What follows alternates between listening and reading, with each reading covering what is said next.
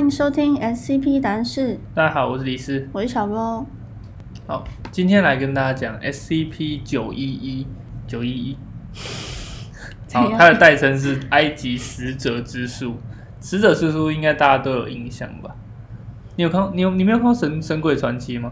有哦那个就是死者之书。对对对，他把那个哦硬和田唤醒的那个就是死者之书。哦，那我翻译好像翻成亡灵黑书吧？翻译，你说从台湾的翻译叫哦哦亡哦灵黑书，但它实际上它英文好像就是死者之书。嗯嗯对，然后这个是一个 OG 等级的 SCP。那这个 SCP 九一一，它是一卷记录了埃及死者之书的之超之卷轴。因为死者之书其实是有很多不同的版本啦，等下会讲到。它这一本的记录时间大概是在公元前的一千三百五十七年。那基金会考古学家没有发现它在构成材质上有任何的异常，就是那个时候差不多就是纸钞纸被发明的时间，新王国时期。那接下来讲它的异常效应。当一个活人跟 SCP 九一一那个卷轴发生皮肤的接触的时候，他的人格跟记忆以及他的意识，就是有点像灵魂的感觉，有九十趴的几率会被吸到这个卷轴里面，只留下一个就是没有反应的肉体。那如果你没有对这个肉体进行生命维持的话，这个人就会在三天内死掉。那死因的话就是脱水，因为你都没有给他喝水，他就挂了。那刚是说九十趴嘛，那另外十趴的人会怎样呢？另外十趴的人也是会一模一样，只是他会跟 SCP 九一过去吸入的意识进行对调，就等于说你不管怎样，你只要摸了就会被吸进去了。只是有九十趴的几率是你的身体就没人管，然后有十趴的几率是里面会有人一个人出来管你的身体这样子。那这些意识就是属于过去数十到甚至数千年前被吸入 SCP 九一一的人。那目前这些调换出来人物都处于基金会的监管底下，并且因为这个测试者恢复本来的意识的概率非常的非常的低，就是你被吸进去之后不太可能再出来了，所以他们不会派就是特工或者是研究员进去，都是让低级人员进去换。他们其实要研究的方向是把里面的人换出来，然后去研究说，哎、里面发生什么事啊，然后这个东西是怎样这样子。对，但里面换出来的知道自己是被换出来的吗？有一些知道，有一些不知道，诶那他换出来，他的语言这样会通吗？不一定会通啊。所以有些会通，有些不会那通。换出来他们不会很惊恐吗？就是我现在在什么地方啊？我怎么在这这样？会啊，他们就觉得很莫名其妙。如果如果没有里面意识的人，就是没有呃九一里面空间意识的人的话，他就会瞬间是感觉好像是自己前一秒才被吸进去，然后下一秒就突然在现代出现这样子，就像穿越的感觉。那有没有以前被吸进去的低级人员又被换出来？没有，就是因为概率很低啊，哦，就是他在这个那么长的历史里面，可能已经吸了数万个人进去，一大堆人在里面，所以你要再出来的几率很低啊。诶，那被换出来的他可以再被吸回去吗？可以啊，应该说理论上可以啦，他们没有去测这个东西，但是理论上应该是可以。哦，嗯，那目前对于 SCP 九一内部的资讯都是来自于这个第四位被调换出来的意识，那他是一个一九三零年代的考古学家，算是非常近期的。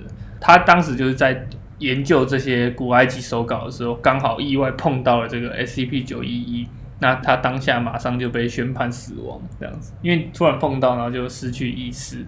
可能他本来没挂，但是后来就脱水也是挂了。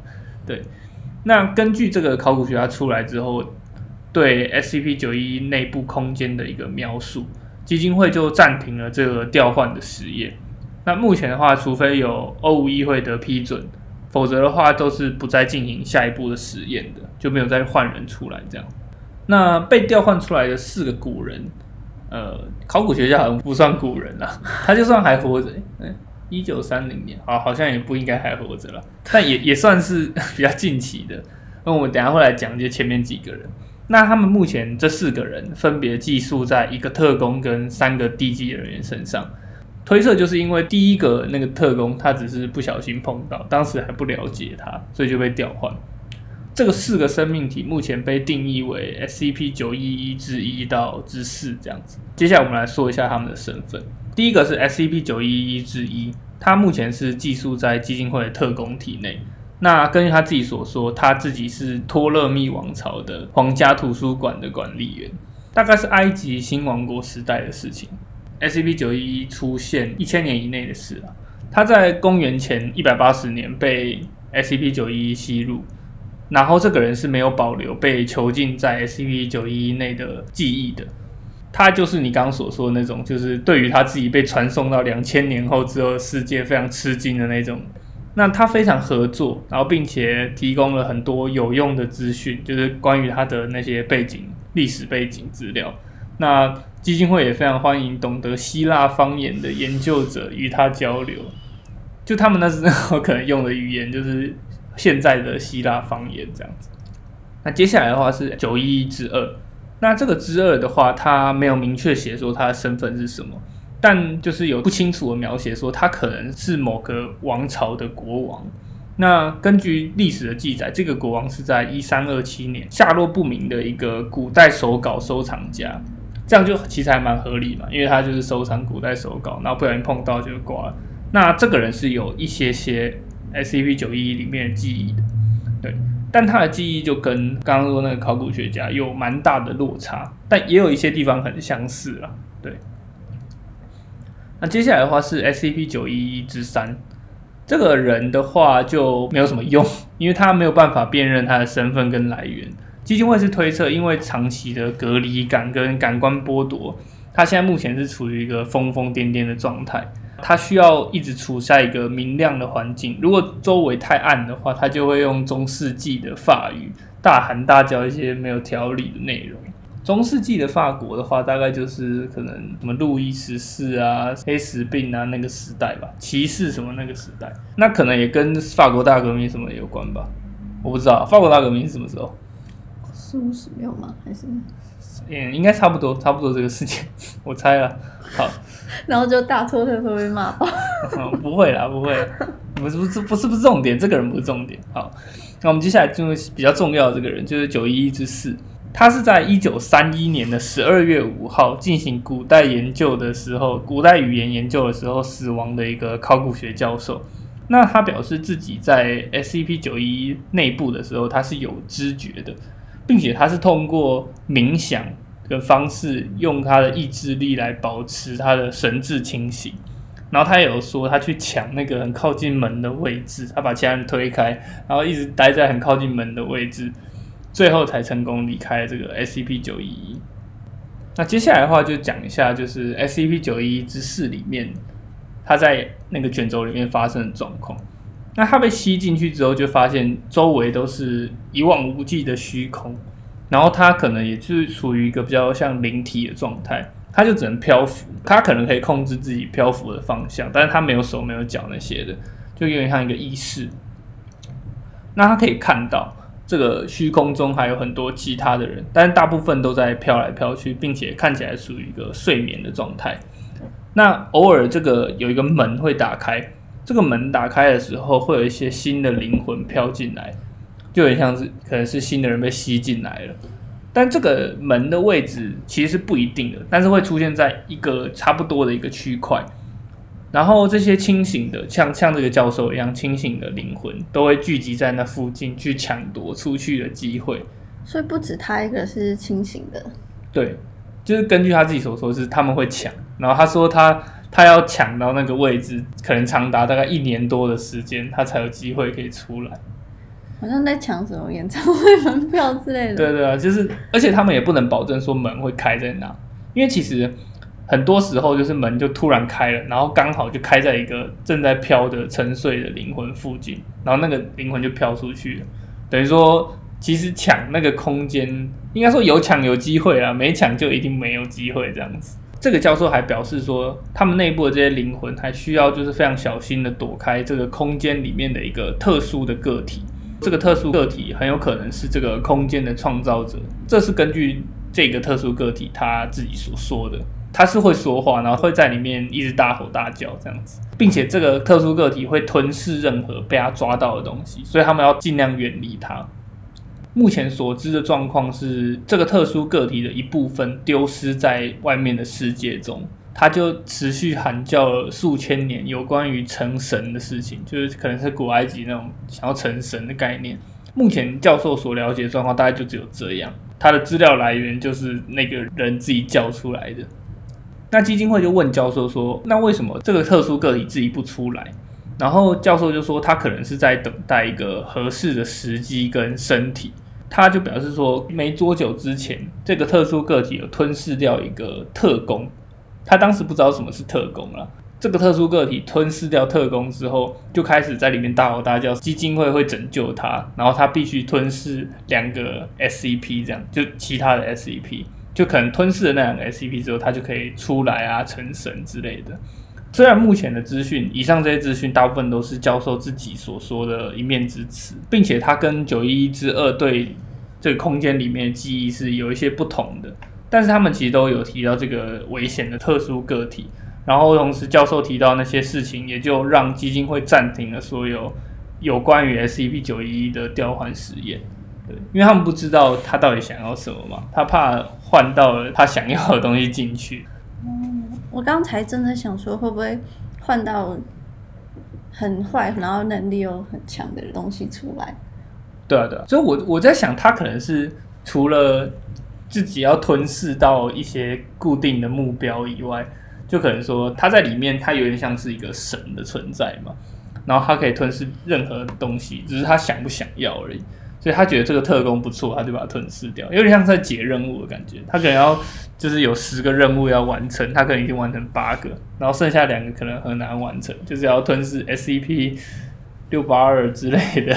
完成这两个任务之后，外面又有一个刚好开门的时候是一个很适合的身体，他就换出去。比如说换到那个 Bright 博士的身体，你记得吗？你说他自己本身也是 SCP 那个博士吗？对对对对，就是那个不朽博士。哇，你竟然记得，太优秀了吧？记得没有很清楚，可以回去重听一下。好，大概就是讲，就是说他还在等嘛。那基金会因为避免让他出来之后不知道会发生什么事嘛。那我们接下来就来讲讲这个死者之书。那这个死者书，事实上，它是为了教导死者在前往这个阴间的途中如何保护自己，避免被路上的妖魔危害的一本书。然后，它也包含了一个题库。这个题库是在你被审判的时候，神明要审判你的时候，如何应答。总共有四十二位神明的问题，这样子。然后，其中也包含如何去骗过神明。然后你要用什么咒语去绕过某个神明之类的一些内容，总之听起来可能没有很神圣。好累哦，我都已经死了，我还要准备面试。就是你，你要通过这个面试之后，你才有办法去极乐世界，不然的话，你就会被一只很奇怪的动物吃掉。这个动物是叫阿米特，它是鳄鱼头、狮子上身跟河马下身的一个动物。所以你一定要好好准备这个面试，面试过完就可以去极乐世界，这样。好折磨人哦！我都已经死了，还不能就是大解脱。你快要可以大解脱了，你要通过四十二个。好，我死前还要先准备面试，然后我可能死前还要模拟面试练习一下。对对对，有人会教你，有人会教你。那这个死者之书的文本，或者是说这个风俗，在旧王国时期就已经存在了。可是当时是写在那种墓室的墙壁上，跟壁画画在一起的。当时就是只有给法老用啊，因为正常人不会有墓室什么墙壁嘛。后来在中王国时期，就是开始写在棺材里面。最后新王国时期就演变到就是用卷轴，然后写在一张纸上，放到棺材里面而已。那在这过程中，就是从中王国到新王国，就是慢慢衍生到就是可能官员也会使用。然后一直到民间，可能贫穷的人也会使用这样子，对，最后就是人手一本，所以这个书可能不一定是法老，就也有可能是平民的或者是祭司的书，会搞这种事情，比较像祭司或者什么法师会搞吧，对。那这些古埃及人的死者之书，基本上我刚刚有提过，他们大部分都是独一无二的，因为死者之书它的部分段落是要依照这个死者的生平去撰写。因为他的目的就是说，你就要教这个死者怎么证明自己无罪，然后证明自己无罪之后，就可以在死后到达这个冥界乐园去感受快乐。也就是说，写的人他必须要很了解死者，才知道说这个人应该要规避什么样的问题。如果他平常就是很机车的话，他可能就要避免，就是他考试的过程中表现出他机车的那一面。面试官问你说：“请问你觉得你最大的缺点是什么？” 然后你就要讲一些干话，然后讲一些自己看起来是缺点，但事实上是优点的干话，这样。超讨厌这一题了。我说我没有缺点啊，你就赶快录取我，赶快让我过就好了。那判断死者有没有罪，除了你这些考试以外，还有一关就是大家应该都蛮熟悉，就是阿努比斯会把死者的心脏，我刚刚所说放在一个秤上面，跟正义女神马特的羽毛去比。如果你的心脏比较重的话，就表示你可能做了坏事，然后就把你的心脏丢给刚刚所说那个阿米特吃掉。那如果比较轻的话，你就可以进入下一关。下一关就最后一关了，就是那个冥界之神欧西里斯，有没有觉得很耳熟？欧西里斯的天空龙，摇头什么意思？你没有玩过游戏王卡吗？我有收集过，但我不会玩。好，好，游戏王它很多都是古埃及的东西啊。哎、我有印象。对啊，千年积我小时候很木喜欢什么的，那个千得年积木就是一个黑魔金字岛女孩很可爱。哦，好，你的重点好奇怪。好，大家应该都是要黑暗大法师之类的吧？黑暗大法师就是长了一个法老的样子啊。好，那我有印象。对，终于。那你知道后来后来的游戏王变成要骑一边骑摩托车一边打游戏王吗？不知道，后？面后面有一个有一代是要骑一边骑摩托车一边打游戏王，那好，那那就不是我的年代。感觉很容易出车祸。好，我我那个我也没看，我只是有在电视上看过而已。那最后的话，就是因为刚刚也提过，就是说这个 SCP 是新皇国时代的产物，所以我们不能确定里面关着的特殊个体的那个真实身份嘛。但我刚刚为什么说很可能是祭司呢？原因就是因为《神鬼传奇》里面的那个硬核田，他就是祭司。你记得当时是什么状况吗？有一个人一直想要复活复活那个法老吗？不是不是不是不是，他是硬核田是那个祭司嘛？这个应该不会算暴雷吧？这个都多久之前的电影？好，他是祭司，然后当时是他跟法老的一个其中一个老婆在偷情，记得吗？好像想对，就是他在偷情，然后被法老发现，然后他们两个就一起把法老干掉，然后后来他也被追杀，然后就他后来好像也被封印在一个地方，就把他干掉，丢在一大堆那个圣甲虫里面。对，哦我所以所以它会有很多虫冲出来那个。我觉得那超恶，我觉得很像蟑螂，我超不舒服。那一段真的超可怕，我宁可就原地死掉。对啊，那《神鬼传奇》里面就有提到，就是说这个唤醒硬核田的亡灵黑金，那也其实就是死者之书。但最后他们其实是用一本叫《太阳金经》的书，金色的经文《太阳金经》的书，把硬核田封印回去嘛。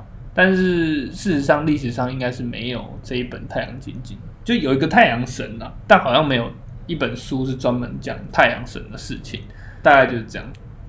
最后的话，跟大家就是讲一个我高中时看过的小说，它也叫《死者之书》。到是哪一国的啊？你说是哪国人写的吗？就是出的。你说这本小小说吗对啊，小说应该是美国人吧，其中一个作者叫林肯，应该是美国人吧？名字听起来超乱推测，一个叫道格拉斯，一个叫林肯。好啊，听起来蛮美国的。应该是美国人啊。对，他是他们两个都是作者嘛。这本书是一个超自然迷杀三部曲的完结篇，它很厚，它大概有五公分厚吧。我当时就是高中手机被没收的时候就很无聊，因为我平常都用手机看小说我。高中在看《饥饿游戏》的小说，哦，我也有看啊，我但都这种。的我就没有比较少看。我看这本书其实是因为我手机被没收，我没有办法用手机看小说。然后教室背后有那种书架，这种家长捐的书，感觉就是把家里不要的书丢过来，你说就包含这个，就包含这一本。然后我想说，看他妈有这么厚，然后我就想说，我就很好奇，我就去看，然后我就把它看完。但我也没有觉得特别好看的事。好，那请问你要分享什么？我 分享就是，哎，刚好名字一样，跟大家讲一下，有兴趣可以看。也是讲一样的吗？故事其实是一个悬疑推理剧，有点像推理小说。所以它跟这个死者之书故事没有什么关联，有一点点关联，就那又不好看，然后又只有一点点关联，你干嘛推荐给大家？跟大家分享一下我高中看过的书。呃，真的很无聊，我我花了超多节上课把它看完。可是你很无聊，你中间为什么不停下来？我看小说没办法停下来，我一定要把它看完。你说就算很无聊，你还是会逼自己对看？，一定我一定会把它看完。好吧，好怪啊！好而且很多小说都是。很多小说都是前面好看，后面就不好看。好了好了，哎不哎不要这样讲，说不定就是有人真的喜欢那个书，然后我们还一直大肆开玩笑，哦，没有啦，其实我觉得它还是不错，它还是蛮好看的。真的是很抱歉。对对对，我因为我已经完全不记得了，但但是我记得这一本书就是应该说不是不好看啦，它很复杂，不是很适合上课看啊，大家就不要上课看。好好，我一边上课啊，一边看这本书，就是老师点到我的时候，我还要回答，就是可能在这种状况下没有办法了解这本书的美好。对 OK OK，有机会就可以重看这样。我是说大家可以重看，我应该不会了，那 书太厚了，而且那不是我的。好好好，那以上的话就是今天 S C P 九一跟大家分享的所有内容，好，那我们今天分享到这边，我们下集见，拜拜。拜拜。